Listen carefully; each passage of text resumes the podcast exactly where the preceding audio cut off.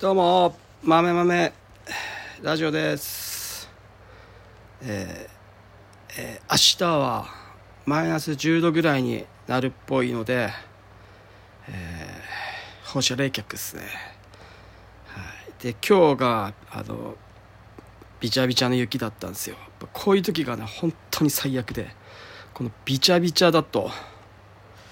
あのもう溶けてる半分溶けてる状態だとその時に固まるともうガッチガチの氷になるんですよ。あのもうね道路があのぐちゃぐちゃの形したままでっこぼこの雪が溶けてぐちゃぐちゃのままガチって固まるんで最悪なんですけど明日はそんな最悪の日になりそうです。えーと雪あんま降ってないんで雪が1 0センチだっけ何センチかこう降り積もってくれるとこう除雪機が来て道路の雪はだけてくれるんですけどまあそんな感じにはならなそうなんであまあ明日は明日の朝きついだろうなと。できる限りやれそうなところはあの、うん、雪雪かきはして、えーほとんど雪がないようにしたので、えー日日が手入りさえすればあのすぐ溶けてっすらねうっすらだととあのすぐ日が照った瞬間溶けるんで地面にうっすら積もった状態だと溶けるんでいいんですけどガチガチの氷の状態だともうね日陰だともう本当に溶けないですよね。これが厄介なんですよ。なのでこういう時にいらなく除雪して変なとこに雪固めちゃったりするともう氷の塊が巨大な氷の塊の山ができちゃうんで、えー、なんていうんですかね雪雪寄せる雪寄せのこう難しさみたいなのが、えーある感じです。ふわっと雪が積もってめちゃくちゃ寒くなる状態はただただ冷たいこうあのふわっとした雪が完成するだけなんですけどやっぱね溶けた溶けて寒くなるっていうのが一番最悪なんですよね、はい明日の朝は多分めちゃくちゃ事故るでしょう。あの多分朝の通勤とかすげえ危ないと思うんで気をつけていただきたいなと思いますけど。まあでも大体必ずどっかで事故は起こるんで明日の朝は事故が起こりそうですね。はい。そうですよね。もう今もう今夜の8時ですけどもう今の時点でもうマイナス4度とか3度とか4度とかなってるんでもう凍ってるんですよね。だから今更除雪機が除雪機来るのが夜中の12時過ぎから来るんで除雪機来たところでブルドーザーでバーってはだけたところでツルッツルのテカッテカのあの路面が出来上がるっていう。なかなか残酷な。じゃなくても轍ちができたまま凍られてもそれはそれで大変なんでどっちにしろ最悪な状態なんですけど、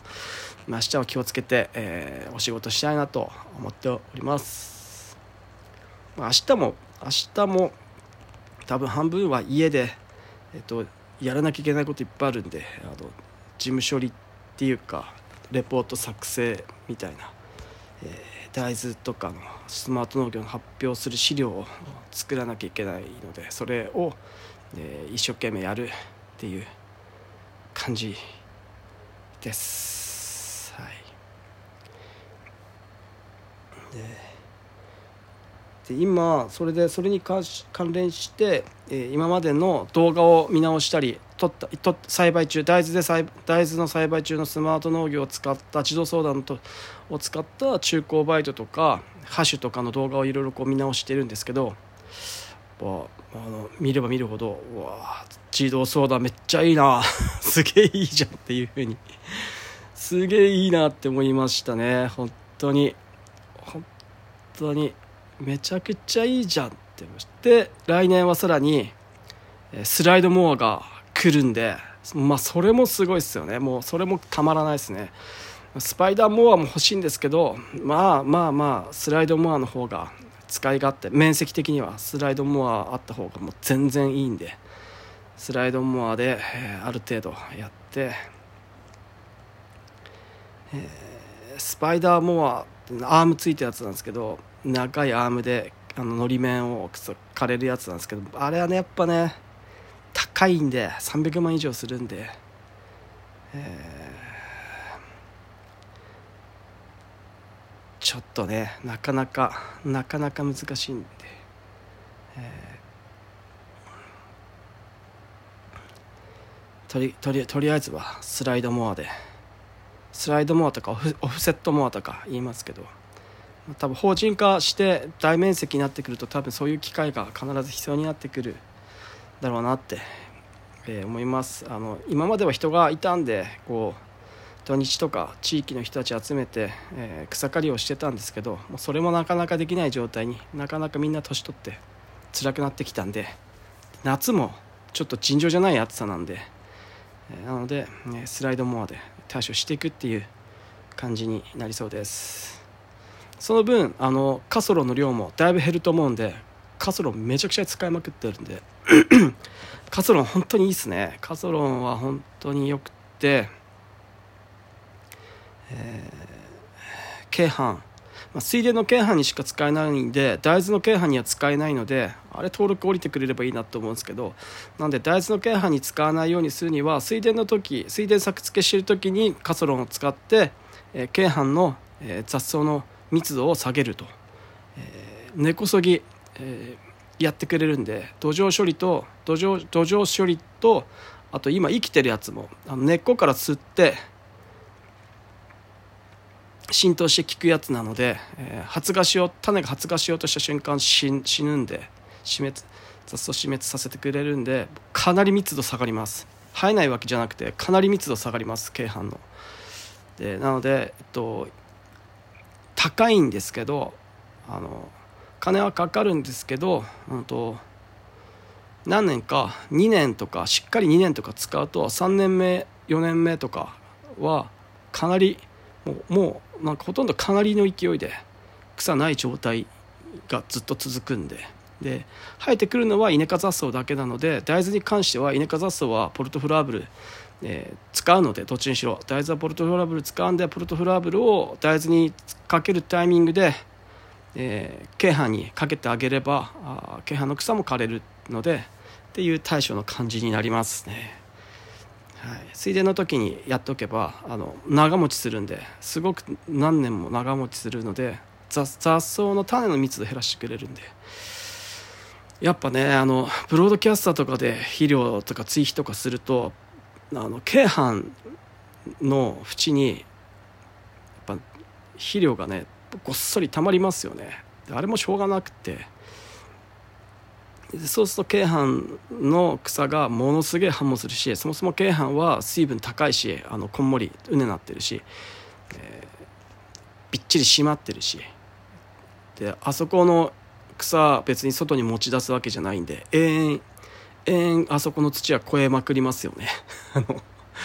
もうだって買ってそこのままそこに置いとくんで京阪の場合。だから京阪の雑草っていうのはもう永遠生い茂る半端なく生い茂るんであそこね窒素抜けたら窒素抜くこと京阪の京阪の京阪の土の窒素抜くことができたらいいんだけどね。まあ、まあ、で草でっかけして刈り取ってあのなんかこう対比化すれば そんなことする人いないですよね。だからなかなかなか京阪京阪のまあ肥料はなかなか厳しいですかね。昔みたいにね京阪になんか大豆植えるみたいな。昔はやってたみたいですね。水田水田の水田京阪に大豆を播種する。で豆取るし、えー、すげえななんかねいいっすよね。まあ今現代はもう今はねあの多分除草剤で豆その、ま、豆植えても稲の除草剤散布した時になんかロイヤントとかなんかやつかけた時に多分全部死パサグランとかかけたら死にそうですよね、えー、大豆ね。京阪の大豆、まあ、枝豆としてもいいとは思うんですけどね。自分家で組んであればなんかね、えー、めめちゃくちゃサスティナブルじゃんって思うんですけど、まあ、まあなかなか現実的ではないですよね京阪京阪に京阪なんかこう結構耕して巻けばいいのかな。大豆とか。なかなかなかなか現実的ではないんで難しそうですけど。そういうことがカバークロップとかだかなんとかグラスみたいななんかちょっと芝生みたいなやつ気配に巻いていいんですかね。大丈夫なんですかね。なんかなんだろう。あれ絶対いろんな雑草にやられそうな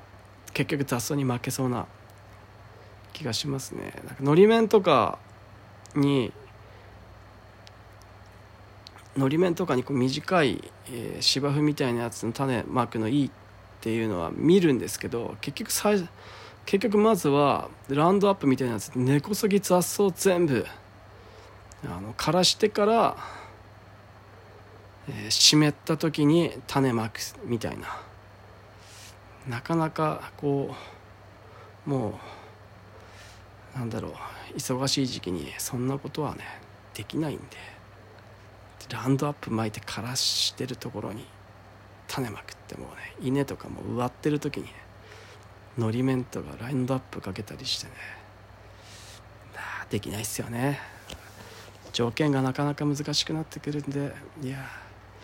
あだ自動操舵は本当に良かったんで、うんと、まだ試せてないのが来年試したいのが大豆に関して来年自動操舵で試したいのが、えー、サブソイラーを入れたところをちゃんと記憶しておいてそのその次の年その今年入れたサブソイラーとは別のところにサブソイラーを入れられるように弾丸暗渠引っ張れるように、えー、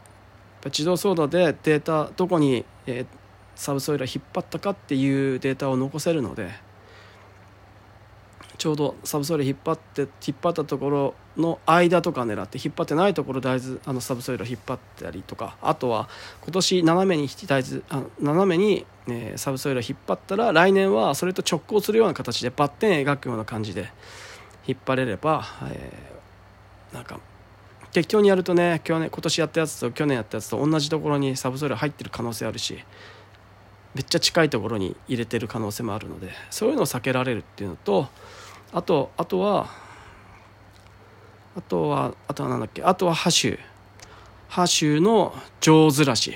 ちょっと半分半分ずらして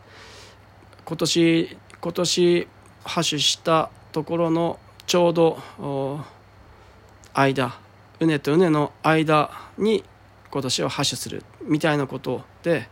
もしかしたら有効に残ってる肥料とかを有効に消費できる可能性もある気がしなくもないしとあとは何だっけ。あとはあとそあとはドローンで消雪剤散布を試してみるとかどれぐらいどれぐらい散布したらどれぐらいの効果が得られるのか。今まではあの片雪になった時雪がガチガチに硬くなった時に、えー、ブロードキャスター自走のブロードキャスターキャタピラのやつで、えー、駆動石灰とか天露石灰とかを散布して雪早く溶かして、えー、雪が早く溶けたところ溶けたらもう土の乾きも乾きも早くなるんで他の人たちもより早く作業をスタート他の人たちもっていうか自分のとこですよね。自分のとこの作業を早くスタートすることができるって。他よりも早く雪が早く溶けるんで。早く、えー、スタートできるっていうのはもうかなり大きいですね。大豆はもう一発で一発後期して次ハッシュするなんて無理なので、えー、水田から転換したやつはあの粘土粘土質でガチガチなので、えー、そこを何度か2回か3回か細かくしていく作業再度率高くしていってハッシュするっていうのは大事なんでじゃないとね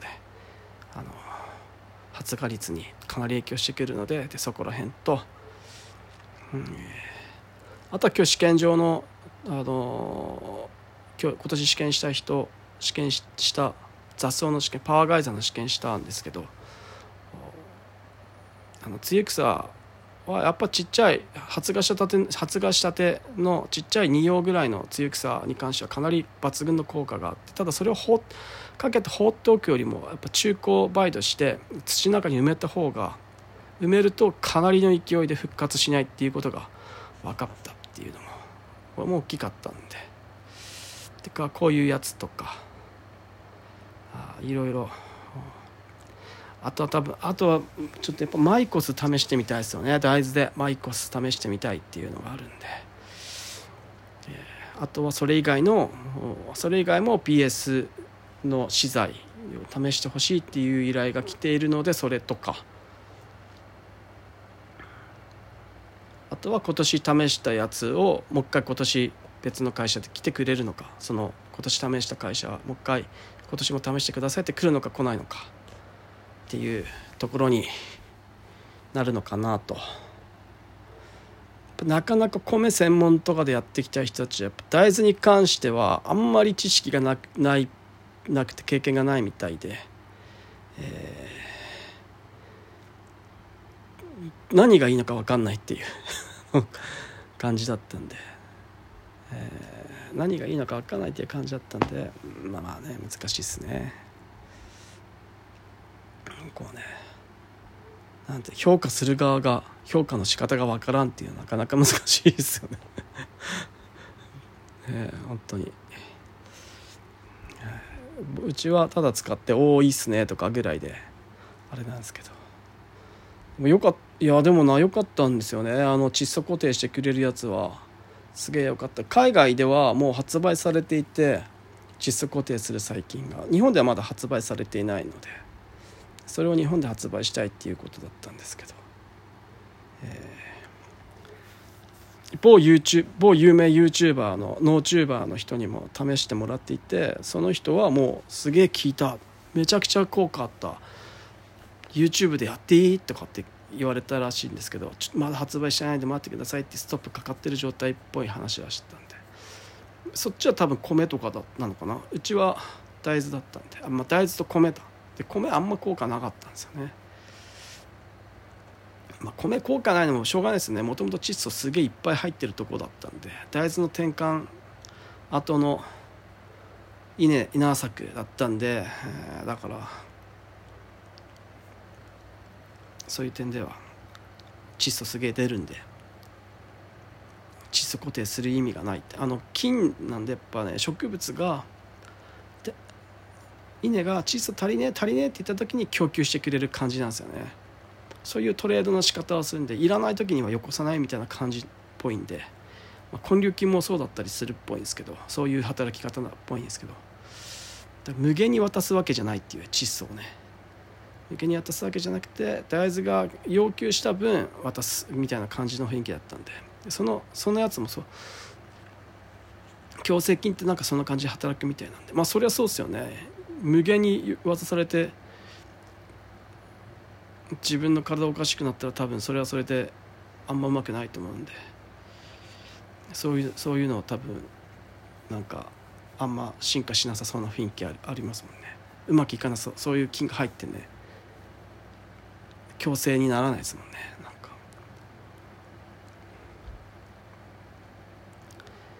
とか。あとはあとはリゾケアですね。あと稲の稲作のリゾケアですよね。あれはもうどうにかしてうまくやりてやっていきたいですね。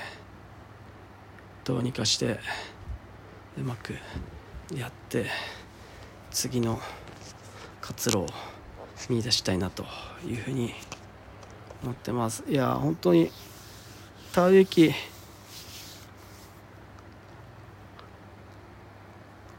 久保田さんから「久保田さんロボットの田植え機貸してくんねえかな。使わせてくれたら試験で使わせてくれたら直販。リゾケア直販のロボットで途中ハッシュで、えー、限界何何何単1回の補充で満タンにしてどんだけ負けるのかっていう。どんだけ放置して巻いてくれるのかっていうのはめちゃくちゃ気になるんでやってほしいなちょっと。やってほしいですね。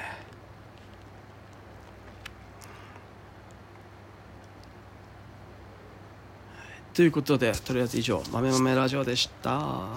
じゃあねまたねバイバイ。